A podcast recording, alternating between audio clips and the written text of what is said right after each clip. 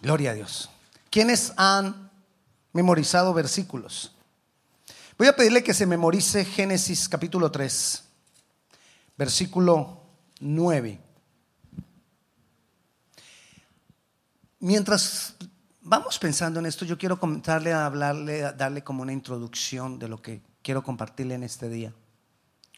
Ah, le doy gracias a los fieles porque sé que algunos no están acá, unos porque están de vacaciones, es normal, estamos en verano, y otros porque están viendo un partido, se vieron un partido. ¿Cómo quedó?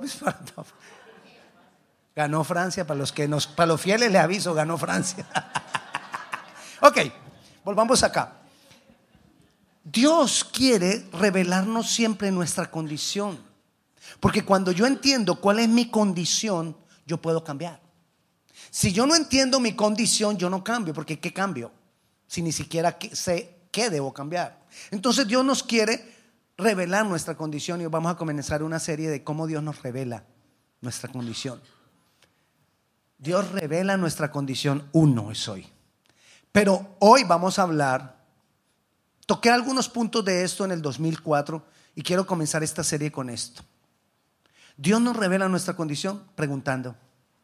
Cuando Dios hace preguntas y encontramos muchas preguntas, Dios hablando a través, de, a través de preguntas. Y cuando Dios pregunta es no porque Él no sepa, es Dios. Y si Dios sabe, si Dios es Dios, Dios todo lo sabe. ¿Estamos de acuerdo? Entonces, cuando Él pregunta, Él pregunta para que cuando yo tenga que responder, me dé cuenta de mi condición. Vamos a mirar algunos ejemplos de cuando Dios pregunta y yo quiero trasladarte esas preguntas a ti hoy de parte de Dios. Entonces, memoricemos Génesis 3. Mas Jehová llamó al hombre y le dijo, ¿dónde estás tú? El hombre había pecado, Adán y Eva habían pecado. Y por causa del pecado salieron corriendo y se escondieron. Yo no sé si usted alguna vez robó en su casa leche en polvo. Que uno se robaba la leche en polvo y iba y se escondía. Y preguntaba a la mamá, ¿quién se comió la leche en polvo? Y uno con la boca llena de leche en polvo alrededor decía, yo no sé. Bueno, Adán y Eva pecaron y lo primero que hicieron Adán y Eva después de que pecaron fue esconderse. Usted sabe ya que se siente cuando se esconde, cuando usted pecó y se esconde, uno y oye los pasos de la mamá. Ah, Adán y Eva se escondieron. Y Dios viene y le dice, ¿dónde estás tú? Dios sabía dónde estaban. Dice en la Biblia que ellos se escondieron detrás de los árboles. Ah, pastores, es que habían muchos árboles, sí, pero Dios sabía específicamente detrás de cuál árbol estaban escondidos. Y no porque se le asomara la, motita a, a, Adán, porque si, aunque usted no crea, Adán era calvo. No era por eso, Dios sabía dónde estaba Adán, pero cuando Dios le pregunta a Adán, ¿dónde estás? Lo que le estaba preguntando es, ¿dónde estás tú en cuanto a la relación conmigo? Porque cuando uno peca, la relación con Dios se rompe. Dios no voltea el rostro de nosotros. Cuando yo peco, yo volteo el rostro de Dios y le doy la espalda a Dios. Entonces Dios lo que te está diciendo es, hey, ¿No te has dado cuenta que ya nuestra relación no es igual? ¿No te has dado cuenta que tu pecado ha ocasionado algo en nuestra comunión? Eso es lo que Dios estaba queriendo decirle a Adán. Eh, Adán, ¿dónde estás tú? ¿Dónde estás en cuanto a la relación conmigo? Y eso es lo que yo te quiero trasladar hoy a ti. ¿Dónde estás tú? ¿Dónde estás tú en cuanto a la relación con Dios? ¿Dónde estamos? ¿Estamos en una relación de comunión? ¿Estamos en una relación permanente? ¿O estamos en una relación donde a veces sí, a veces no? Como que sí, pero como que no. Como que quiero, pero como que no quiero. Hoy digo sí y mañana ni le hablo a Dios. Hoy le digo te amo. Fue muy lindo decirle hoy te amo al Señor, ¿verdad? Hoy le decimos te amo, pero ¿qué pasa mañana? ¿Cómo estamos en nuestra relación con Dios? Pero si seguimos leyendo el versículo 10, Y él le respondió, oí tu voz en el huerto y tuve miedo porque estaba desnudo y me escondí. Y mire la otra pregunta que le hace Dios. Y Dios le dijo, ¿quién te enseñó que estabas desnudo? Otra pregunta, ¿acaso Dios no sabía que el que le había hablado el que le había dicho ahí, le había endulzado el oído a Adán y Eva, ay, mira, ese árbol no va a traer muerte a tu vida, ese árbol lo que te va a hacer es como Dios, que vas a saber lo bueno y lo malo. ¿Acaso Dios no sabía eso? Claro que Dios lo sabía. Entonces, ¿por qué le pregunta, ¿quién te enseñó que estabas desnudo? Lo que le estaba diciendo es, ¿quién te está hablando a tu vida? ¿A quién tú le estás atendiendo? para que se diera cuenta en el error en que se encontraba. ¿Por dónde comenzó el error de Adán y Eva? La decisión que tomaron, ese fue el final, pero todo comenzó porque estuvieron escuchando lo que no tenían que escuchar, porque estuvieron recibiendo lo que no tenían que recibir. Y yo te traslado esa, esa pregunta hoy a ti. ¿Quién te está enseñando? ¿De dónde estás escuchando? ¿De dónde estás recibiendo? Uno escucha muchas voces. Muchas voces nos quieren hablar. Hace, hace, unos días que, hace unos dos meses quizás, estuve hablando de los dardos de fuego del maligno. Los dardos de fuego del maligno son ideas, son pensamientos que el enemigo nos manda. Y entonces yo los recibo y yo creo que son mis ideas y entonces comienzo a caminar de acuerdo a eso. ¿Quién te está enseñando? ¿A quién tú estás escuchando? Nosotros necesitamos entender cuál es mi condición en cuanto a dónde estoy en mi relación con Dios y de qué me alimento. Facebook. No, pastor, Instagram. Igual. Pastor, usted se escuchó lo que está pasando en tal parte. ¿Y dónde supiste? Facebook. Y a veces todas esas cosas que vamos escuchando nos van poniendo como con ansiedad. Y si sabe lo que pasó aquí, lo que pasó allá, y escuché esto y hey, escuchemos a Dios. Escuchemos a Dios. Otra pregunta que Dios eh, muchas veces nos hace para identificar nuestra condición está en Marcos 10:51 se la hizo al ciego Bartimeo. ¿Recuerdan el ciego Bartimeo? Bartimeo era un ciego de nacimiento, que todo el mundo lo conocía como el ciego, el ciego Bartimeo.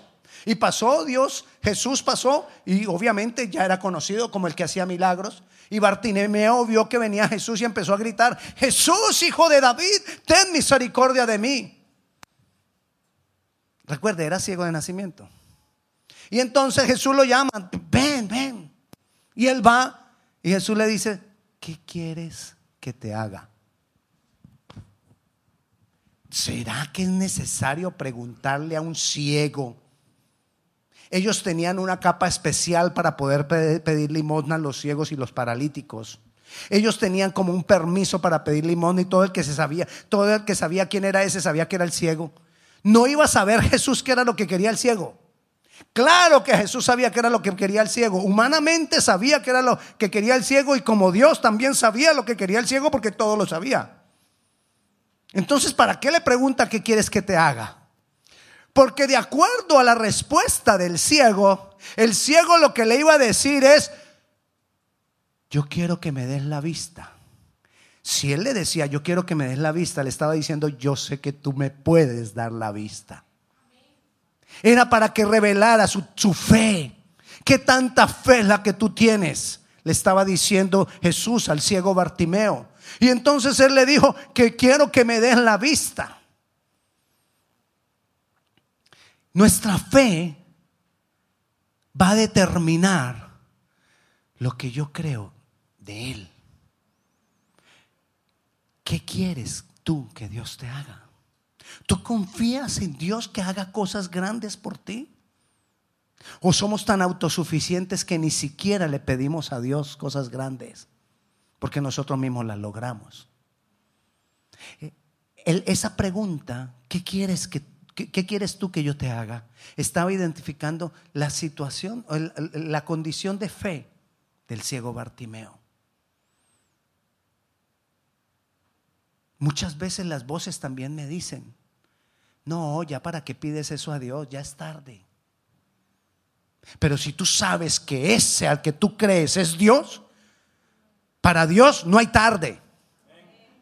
Para Dios yo siempre le puedo pedir. Yo puedo seguir confiando en Dios porque Él es Dios.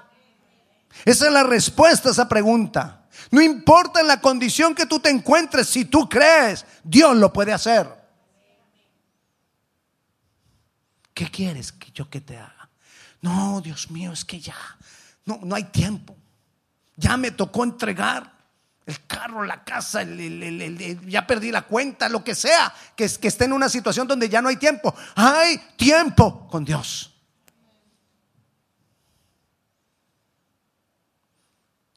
Y hay voces que se van a oponer. Hay voces que te van a decir que no. Cuando el ciego Bartimeo empezó a gritar, Jesús, hijo de David, ten misericordia de mí, empezaron los que están, cállese, cállate. Y lo, querían callar. Si tú miras la historia allá en tu casa, porque espero que te vayas a tu casa a revisar si lo que yo te he dicho es verdad. Cuando estés revisando si lo que yo te he dicho es verdad, vas a ver que él gritaba y le decían, cállate, ciego, que te calles. Y entonces dice la palabra que él comenzó a gritar más duro si yo creo que Dios me puede hacer un milagro, pero vienen voces que me dicen que Dios no lo puede hacer, yo tengo que gritar más duro. Mi Dios puede hacerlo. Y claro, ya después cuando Jesús dijo, tráiganlo, tráiganlo, los mismos que le gritaban, ay, mira, ven, ven, que el maestro te llama. Y claro, lo agarraron de la mano para abrirse camino ellos también y pasar ahí con, con él hasta llegar ante el maestro. Así como cuando pasa la ambulancia y usted se va detrás. Más o menos así. Prohibido es, ¿no? Cuidado. Bueno, pero así hicieron, ahí sí, claro, ahí sí, venga, vamos. Así, así son las voces, así es la gente que muchas veces te acusa de ser cristiano. Así hay mucha gente que, que, que te hace a un lado de ser cristiano. Cuando ven que Dios está, ay, sí, ven, ven, ora por mí. ¿Qué quieres que te haga? Debemos creer y hablar de lo que nosotros esperamos en Dios. Una cosa es creer en Dios y otra cosa es creerle a Dios. Y nosotros necesitamos las dos cosas. Creer en su poder, pero creer a lo que él ha dicho. Fue también lo que la pregunta que le hizo a Pedro. Estaban ellos en medio de la tempestad. Había neblina. Y viene Jesús caminando sobre las aguas. Haga de cuenta que estas son las aguas. Y viene Jesús tranquilamente caminando sobre las aguas y ellos en el bote. ¿Y eso qué es? Haga así, haga. Bueno, ¿y eso qué es? Es un demonio, míralo atrevidos. Sí, es un espíritu, dijeron. Confundidos. Y todavía Jesús les habla y entonces uno de ellos dice, ay, es el maestro. Y dice Pedro, si tú eres, no solo caminas sobre, yo ya vi que tú caminas sobre las aguas, pero también los demonios caminan sobre las aguas, era lo que estaba diciendo Pedro. Manda que yo vaya a ti caminando sobre las aguas. Jesús le dijo, ok, ven. Pedro se bajó de la barca y empezó a caminar viéndolo a él. Puestos los ojos en Jesús, el autor y consumador de la fe. Pero como toda, como muchas veces nos pasa que comenzamos en, la, en el espíritu, pero terminamos en la carne algunas veces, de pronto hubo vientos y ya se asustó el Pedro. Ay, yo estoy caminando en el agua. Y cuando dudó, se hundió. Pero Jesús es fiel. Pedro gritó, maestro, me ahogo. ¿Cómo así? Si él dudó, ¿por qué ahora grita, maestro, me ahogo. El problema de Pedro fue que quitó la mirada de Jesús, que sabía que él era Dios, pero dejó de creerle a lo que él le había dicho, ven hasta mí. Tú no dejes de creer a lo que Dios ha dicho. Dios lo dijo, lo hará y lo hará. Tú no dudes de las promesas que Dios te ha dado. Tú no dudes de las profecías, si son de Dios, que Dios te ha dado. Y entonces Jesús le dice, después lo levanta, lo saca, lo camina. Sí, no habla cómo se devolvieron para la barca. Pero nosotros tenemos que suponer que se fueron caminando los dos para la barca. Tomadito de la mano de Jesús. Ahí ya le tocó irse tomadito al bebé, agarradito de la mano de Jesús para no volverse a hundir. Así tenemos que andar nosotros, agarraditos de la mano de Jesús. Pero Jesús le preguntó, ¿por qué dudaste? Y yo quiero trasladarte esa pregunta a ti hoy. ¿Por qué muchas veces dudamos de lo que Dios puede hacer? ¿Cuándo dudo? Cuando me angustio. ¿Cuándo dudo? Cuando me deprimo. ¿Cuándo dudo? Cuando me entro en ansiedad. ¿Cuándo dudo? Cuando entro en queja. ¿Cuándo dudo? Ayúdeme. ¿Cuándo dudo? Cuando empiezo a decir mentiras para solucionar algo, porque entonces estoy desconfiando en la mentira que yo dije y no en lo que verdaderamente Dios puede hacer. Cuando dudo? Hay muchas actitudes que muestran que estoy dudando de Dios. ¿Por qué dudas? ¿Acaso no sabes que nuestro Jesús es Dios? Él te ama. No dudes. No dudes de lo que Él ha hablado. Creámosle a Él. Dios es bueno. También está conversando más adelante o más atrás, no, recuerdo bien el, momento cronológico, pero otra conversación que tiene Jesús con Pedro. Le dice Jesús a Pedro, Pedro, Pedro, lo llama y Pedro viene y le dice, ¿tú me amas? Yo te quiero trasladar esa pregunta hoy a ti respecto de Jesús. ¿Tú amas a Jesús?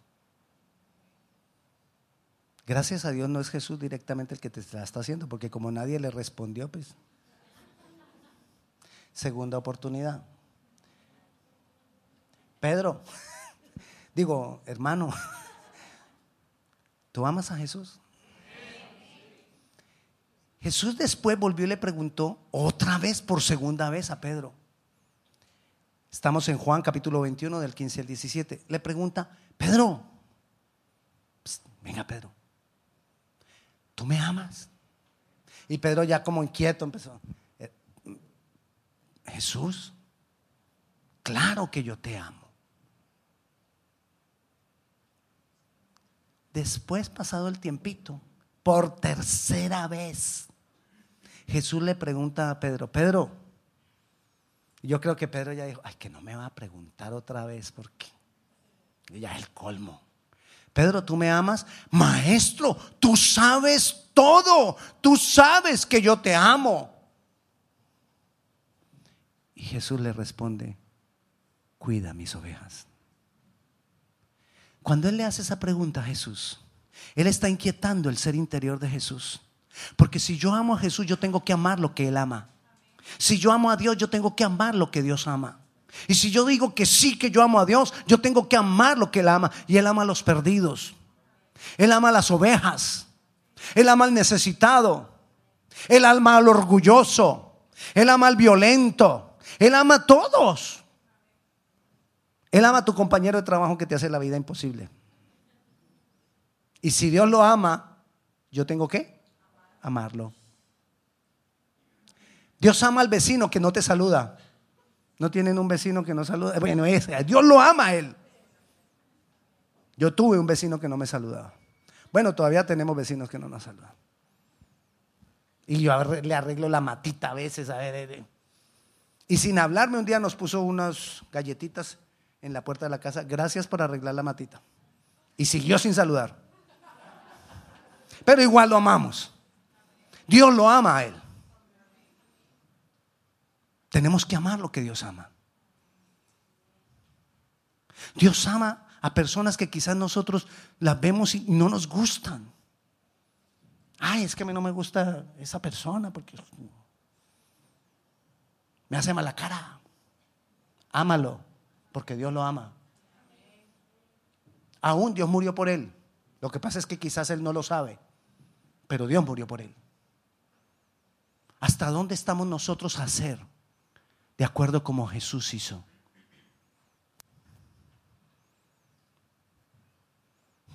Pedro. Otra pregunta que te quiero hacer de parte de Dios. Para ti, ¿quién es Jesús?